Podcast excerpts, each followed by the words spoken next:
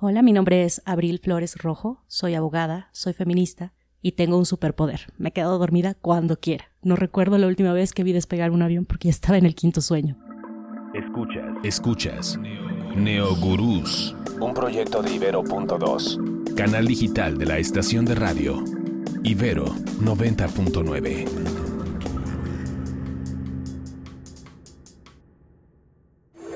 Choose your fighter.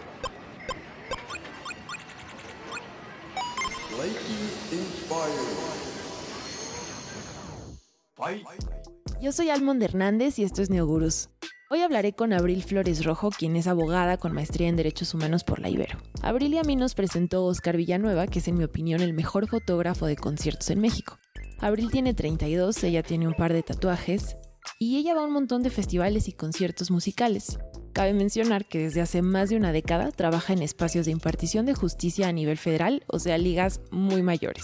Ella creció en una familia de artistas, bailarines, comunismo, canciones de protesta, una abuela atea con un padre caricaturista mexicano que tuvo que exiliarse en Cuba por su sátira política. Por ello es curioso que Abril escogiera la abogacía como profesión. Abril ha usado al feminismo como el arma con la que ha hackeado al sistema de impartición de justicia mexicano desde dentro, trabajando por la igualdad, por la empatía, a pesar de haberse desenvuelto en ambientes laborales súper tóxicos donde la violencia está más que normalizada en nuestro país. Y nada, un dato curioso es que ella sale dos segundos en el video de los Rolling Stones en su concierto en La Habana, Cuba, durante la canción de Brown Sugar, un poco cumpliendo por ahí el sueño de alguna de sus tías de quedar inmortalizada en un segundo en un video de los Rolling Stones. Quisiera, quisiera empezar eh, por, por, cómo nos conocimos, que fue para un proyecto muy bonito en el que participé contigo y que, y que organicé cuando estaba en Chidas MX, el Me Too Menos Hate Más Soluciones, en donde fuiste parte de este panel de expertos en donde hablamos de la violencia de género. Y me parece que una de las razones por las que más conectamos, por las que más hicimos clic, fue, eh, pues número uno, que, que, que me pareciste muchísimo más relajada de lo que según yo y de lo que tenía en mi cabeza era una, una abogada convencional.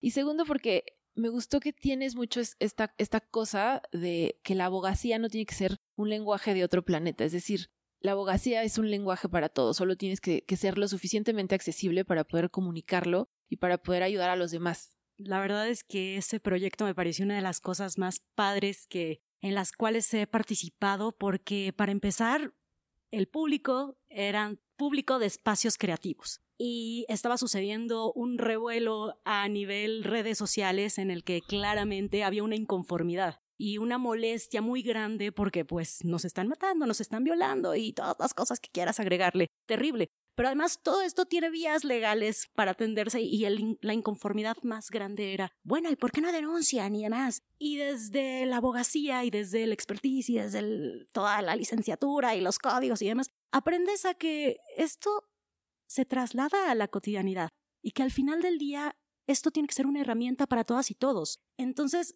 las leyes no tienen que ser un impedimento para poder lograr justicia y para poder lograr tus objetivos, ya sea si quieres que rueden cabezas por esa gran injusticia o si apuestes por un espacio llamado, no sé, un espacio restaurativo, un espacio donde puedas volver a comprender eh, las interacciones sociales de forma distinta. Entonces, el lenguaje y poner todas estas palabrotas jurídicas en llegar a hacer esa acción es algo que me queda pero completamente incongruente con el mundo de la justicia, porque estás generando una barrera en donde claramente quien habla ese idioma está de un lado y no tienes acceso a ese lado, lo ves lejano y parece que te hablan en chino y parece que no sé, te están diciendo algo terrible. Exacto, que quieren que en verdad no, no les entiendas a propósito. Yo siempre he creído eso, que, que, en realidad es, es, es, más bien como una cosa para que, que de verdad el otro tenga como aún eh, menor acceso, ¿sabes? A, poder exigir sus derechos o a poder exigir una justicia. Pero,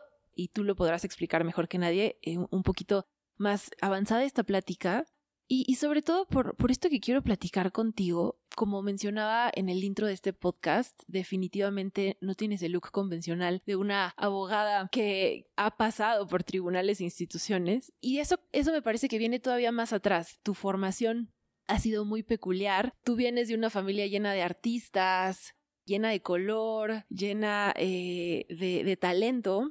¿Tú te imaginabas que, ibas a ser parte de esta estructura gubernamental eh, del país? Y sobre todo lo pregunto pensando en esto que te digo, ¿no? Que tu familia es súper revolucionaria a comparación de muchas familias de, de acá de México. Pues la verdad es que sabía que tenía que hacer algo que tuviera un impacto social eventualmente. No sabía desde qué trinchera, no tenía la menor idea desde qué eh, línea, ¿no? ¿no? No sabía desde dónde. Y tenía muy claro algo, no puedes ser indiferente a las demás personas. Y la herramienta que utilices para cambiar eso es clave. Y a mí me hizo clic el derecho de pronto, ¿no? Eh, al final del día, pues sí, tengo esta, este background en el que la familia de mi mamá, eh, pues la mayoría bailarinas de folclore, en el ballet folclórico de Amalia Hernández y otras estuvieron este, en Japón con su propio ballet folclórico, mi abuela Pinta, y, y además la única abuela mexicana, yo creo que tiene más de 80 años, que es completamente atea y comunista, ¿no? O sea, es como algo,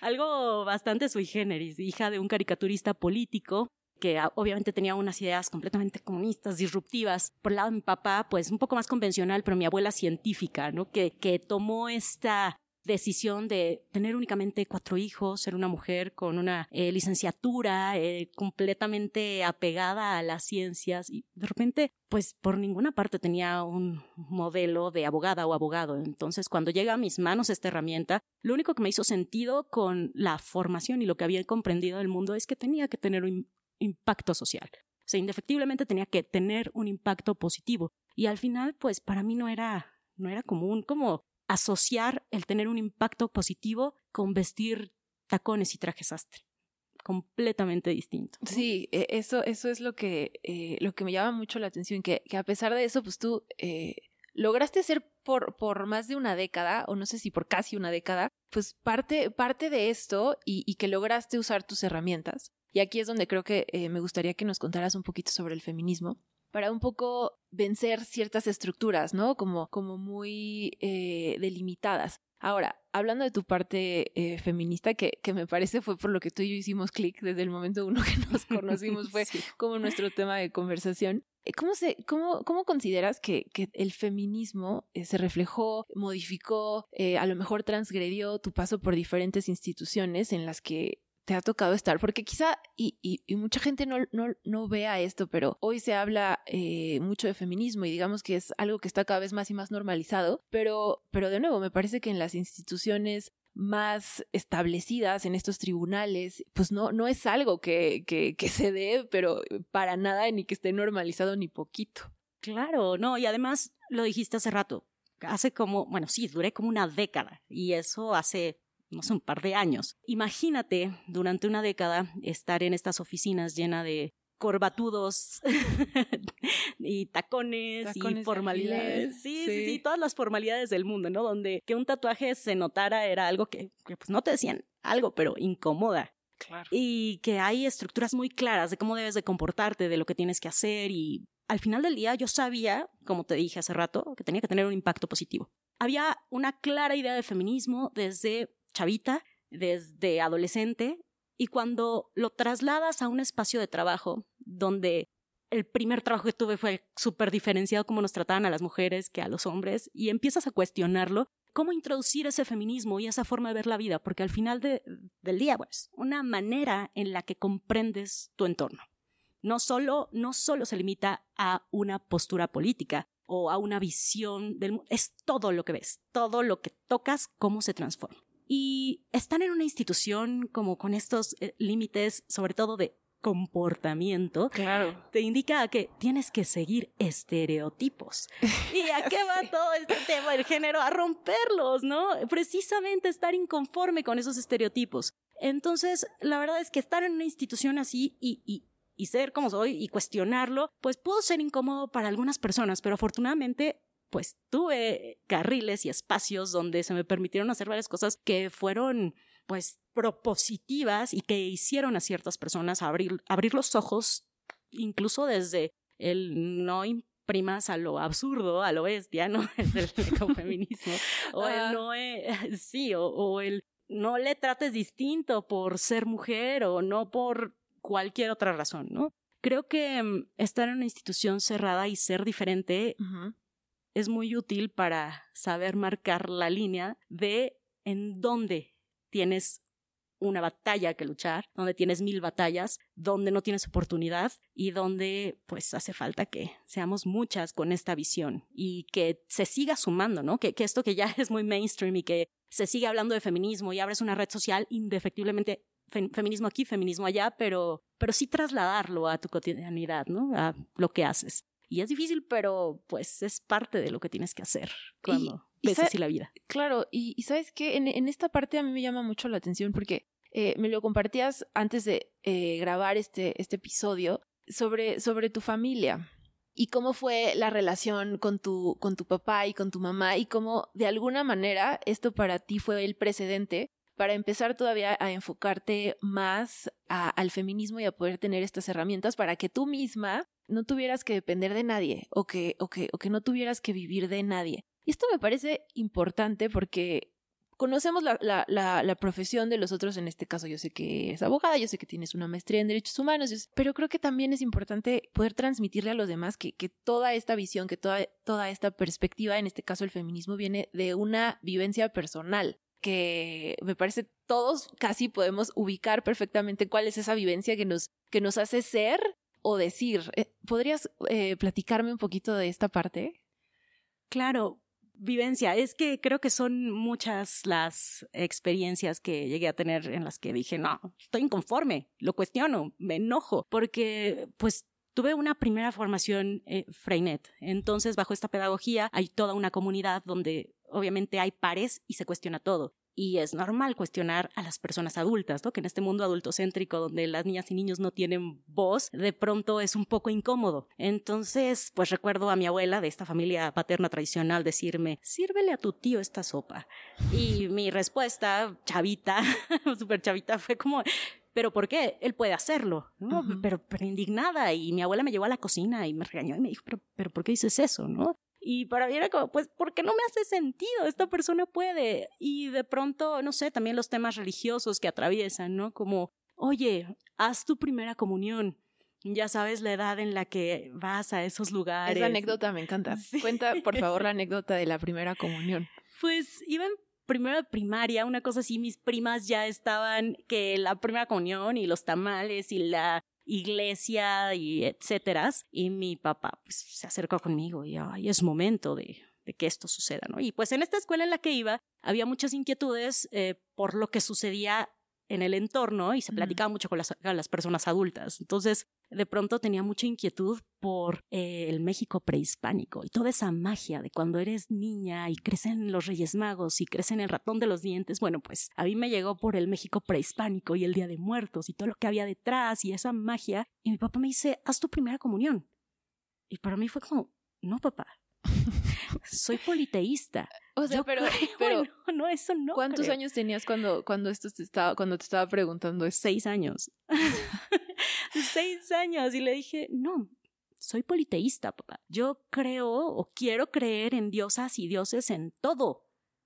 No quiero hacer eso. Y afortunadamente ahí como esa formación de mi mamá que es un poquito más eh, digamos, liberal en muchas cosas, fue como, pues déjala, ya decidirá eventualmente. Y, así sucedió. Pero fue cuestionarlo todo, desde el sírvele la sopa a tu tío hasta por qué quiero creer en un Dios. ¿no? Entonces, cuestionarlo todo también es parte del feminismo y es parte de la vida cotidiana y que tienes que llevar a todos los espacios, nunca conformarte con que siempre va a ser así, siempre va a ser la corbata y siempre va a ser de esta manera, ¿no? Exacto. Y creo que eso es lo valioso. Eh, muchas veces conocer el por qué te marcan ciertas cosas y entender lo, lo, que haces hoy, creo que eso le da mucha más fuerza de pronto a nuestras acciones. Y ahora sí, regresando un poquito a, no el tiempo presente, pero sí un poco más presente de cuando tenía seis años, este...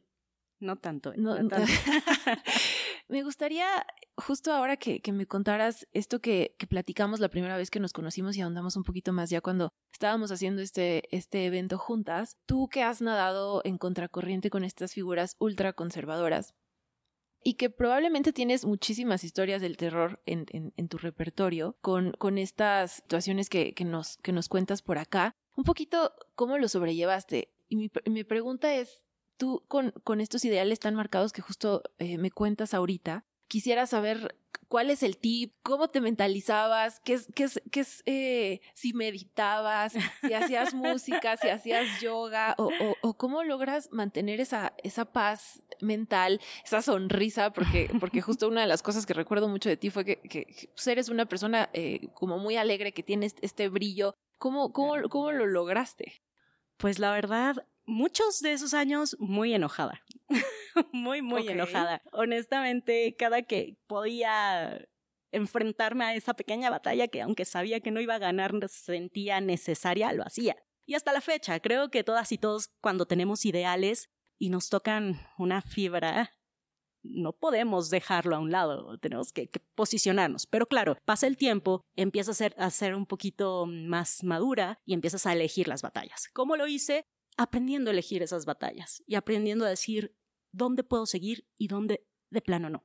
¿Dónde puedo seguir? Porque tengo a una excelente interlocutora o interlocutor que a lo mejor toma decisiones y yo no, pero puedo poner sobre la mesa mis inquietudes y utilizar las palabras correctas para poder generar una inquietud al mismo nivel en esa persona y poder cambiar las cosas. Puedo o no con esta persona que tiene poder de decisión decirle que me preocupa esta situación, ¿no? Como poner perspectiva de género, aunque utilicemos las palabrotas que no me gusta, pero pues ya habrá quien nos escuche y conozca toda esta metodología detrás de la perspectiva de género y las gafas violeta, pero empezar a poner esa mirada en las cosas y transmitirlas. Y a veces hasta en bromas. También me ayudó mucho eso, que, que sí trato de bromear mucho. Obviamente dejo afuera todo el espectro de las bromas eh, misóginas posibles. Y es más, cuando alguien las hace, intencionalmente muestro disgusto, enojo, tal vez a veces lo digo, a veces no, pero que se note que no estoy conforme con eso, ¿no? Y si puedo gritarlo, lo grito, tendiendo lugar. Pero sí, me parece que cómo lo sobrellevas, sí, enójate, está bien, asimílalo,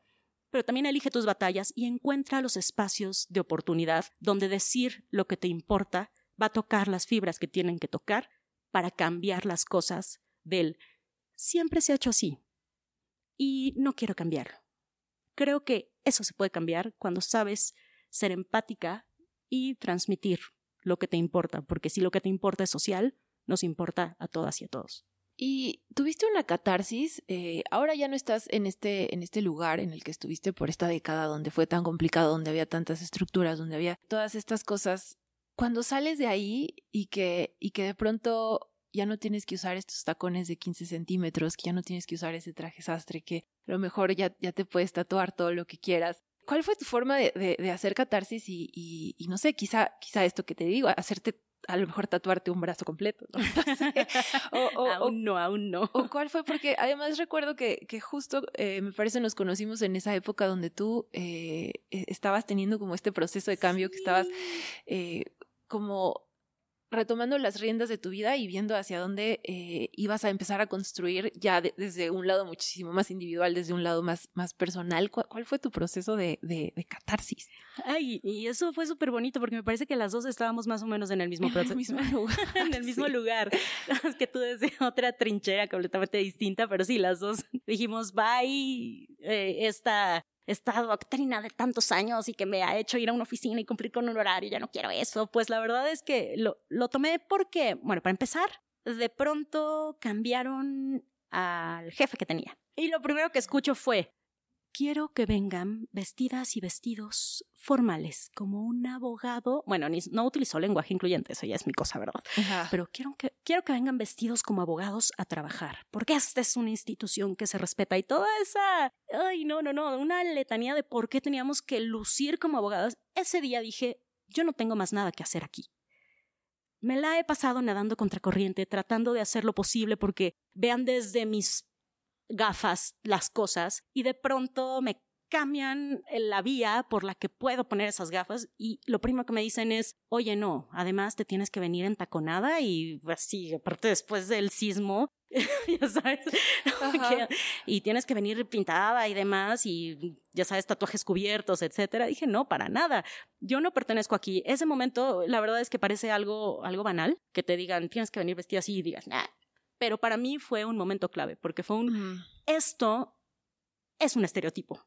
Claro. Y me la he pasado tratando de romperlos y de tratando de hacer eh, ver a las personas que esto no funciona en nuestras interacciones sociales. y lo primero que escucho de esta nueva persona es una instrucción clara de cómo debo vestir, porque eso hace un abogado. Discúlpame, pero ese fue el momento en el que dije, no tengo nada que hacer aquí. Eso y bueno, historias de terror terribles, pero que, las cuales por, por, mucha confidencialidad y el puesto que tenía no puedo contar absolutamente nada. Está pero, muy bien, está muy bien. Pero sí, fue, fue ese momento. Y cuando empecé a meterme un poquito más al mundo de los derechos humanos, me invitaste y se abrían otros espacios para hablar sobre los temas que me gustan, pues afortunadamente fui a dar a otro espacio donde, donde hay lideresas excelentes que son feministas, donde no importa cómo vayas vestida, haz tu chamba, donde lo que importa es lo que sabes. Entonces, pues ese, ese proceso de catarsis fue pues muy, muy valioso en cuanto a lo que detonó y en cuanto al trayecto para llegar hasta... ¿Dónde estás ahora? ajá, en el que ahora estoy. Me encanta, me encanta porque sí eh, es, una gran diferencia, eh, es definitivamente un lugar distinto, sigue siendo en el sector público, pero justo ya no tienes que tener eh, zapatos de 15 centímetros ni, ni trajes forzosos horrendos. Para cerrar este episodio me gustaría terminar con un ejercicio que está relacionado a la radio, que está relacionado al sonido, porque al final este podcast es de Ibero.2, que es parte de Ibero 99, tengo esta formación de, de, radio que es muy importante para mí y, y, me gustaría poder ligarlo de alguna manera. Y además sé que a ti también te gusta la música, nos hemos encontrado por ahí en diferentes festivales, en, en, en Baidora me parece que fue la última vez que nos vimos. Sí, el último festival al que fui el año. el último festival al que yo también fui este año. Entonces, querida Abril, me gustaría que prendieras a la radio que está ahí enfrente. Y el ejercicio se llama Dale la vuelta al dial. Básicamente a la antenita tienes que girarla y se va a detener en un lugar random y me cuentas que te recuerda.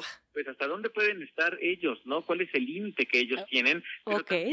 educarnos nosotros como responsables. Pues... ¿Qué es eso? Es, es como alguien hablando de un Sí, me, me, parece que debe ser un noticiero y esto me remonta definitivamente cuando iba a la universidad de las mañanas. Ajá. Todas las mañanas que iba a la universidad escuchaba la radio y eran esos teléfonos que pues no tenían Spotify, que le conectabas tus audífonos y lo único que podías escuchar era la radio, entonces iba en el metro. ¿Como de esos radiocitos chiquititos o cómo era? No, no, mi teléfono. Ah, ya. le conectabas los audífonos y automáticamente ah, tenía, tenía, la antena tenía el radio, en el claro. audi- Sí, sí, sí, sí. Y todas las mañanas yendo a la universidad escuchaba la radio y escuchaba las noticias y me decían a mí así me decían, ¿y por qué no escuchas música? Y porque las noticias siempre me acompañaron todas las mañanas. Ajá. Y bueno, no es comercial, pero sí creo que mucho tiempo, mucho tiempo fue Ibero. ¿Qué, qué escuchabas de noticias? ¿Escuchabas Ibero? ¿Qué, ¿Qué otras cosas escuchabas? Sí, bueno, por supuesto, escuchaba el resplandor. Ajá. Buenos ajá. días, Santa Fe. Ok. Perfectamente. Noticias también, como que me remonta un poquito a cuando pasaba por mí mi papá a la escuela y Ajá. ponía, eh, no sé, noticias y siempre estaban como cosas de deportes y algún partido de fútbol que sucedió y que seguramente las críticas fueron exactamente iguales a las del día anterior y era un partido distinto porque nunca hacía mucho fútbol. Entonces, eh, pues, no sé, las noticias siempre como que me remontan a este trayecto de llegar a la escuela o llegar a la escuela. Ok, ¿y dónde entra como este, este gusto musical? Porque pues definitivamente sé que, y, y lo sé por el primer evento que, que hicimos juntas, que era de industrias creativas, que se juntaba Ujú. mucho la música, que vea por ahí varias DJs, varios colectivos de chicas. ¿Cómo es que, cómo es que entra a tu vida? ¿Cómo es que sigue estando tan presente? Eh, a pesar de que sí las noticias son una parte importante que te remite a algo, y, y, y la música, ¿cómo, ¿cómo ha seguido siendo parte de ti, de tu vida? No, bueno, creo que la influencia, mamá, papá, mi mamá, así como súper música de protesta y ya sabes. Ahora que Eh, está tan de moda la casa de papel. sí, pues mi mamá sí, súper música de protesta todo el tiempo y, y mi papá pues sí me ponía canciones de, de canciones de cuna, me ponía Pink Floyd y pues por supuesto a la bruja cósmica que creo que la primera vez que escuché a Janis Joplin dije, "What, ¿qué es esto? ¿A los cuántos años te acuerdas? No, pues muy chiquita, o sea, sí tendría como 10 años cuando recuerdo bien tener o muy presentes momentos en mi niñez con Janis Joplin o de repente cuando salió el disco de Four Non Blondes, que fue el primer CD que, que pude poner en mi grabadora, fue así como, eh, qué bonito, ¿no? Y aparte todo el disco, creo que está infravalorado todo lo demás. Pero pues nunca ha dejado de, llamarme ni de ser parte de momentos importantes en mi vida. No sé, no puedo perdérmelo en vivo, ¿no? Y los conciertos son también algo que, bueno, es demasiado emocionante como para perdértelo. Entonces, pues la música no veo forma ni siquiera de cómo no está presente en tu vida. Ahí está, porque definitivamente el hecho de ser abogado o abogada y las industrias creativas y, y lo musical y las noticias no tienen por qué, por qué estar peleados. Abril encuentran en Instagram como abrila-roja y en Twitter como abrila rojo. Neogurús es un podcast de Ibero.2, canal digital de la estación de radio Ibero 90.9. Yo soy Almond Hernández, arroba almondomi, y agradezco a Jorge Ceja Morán en la producción y a Auriel Rodríguez en la realización.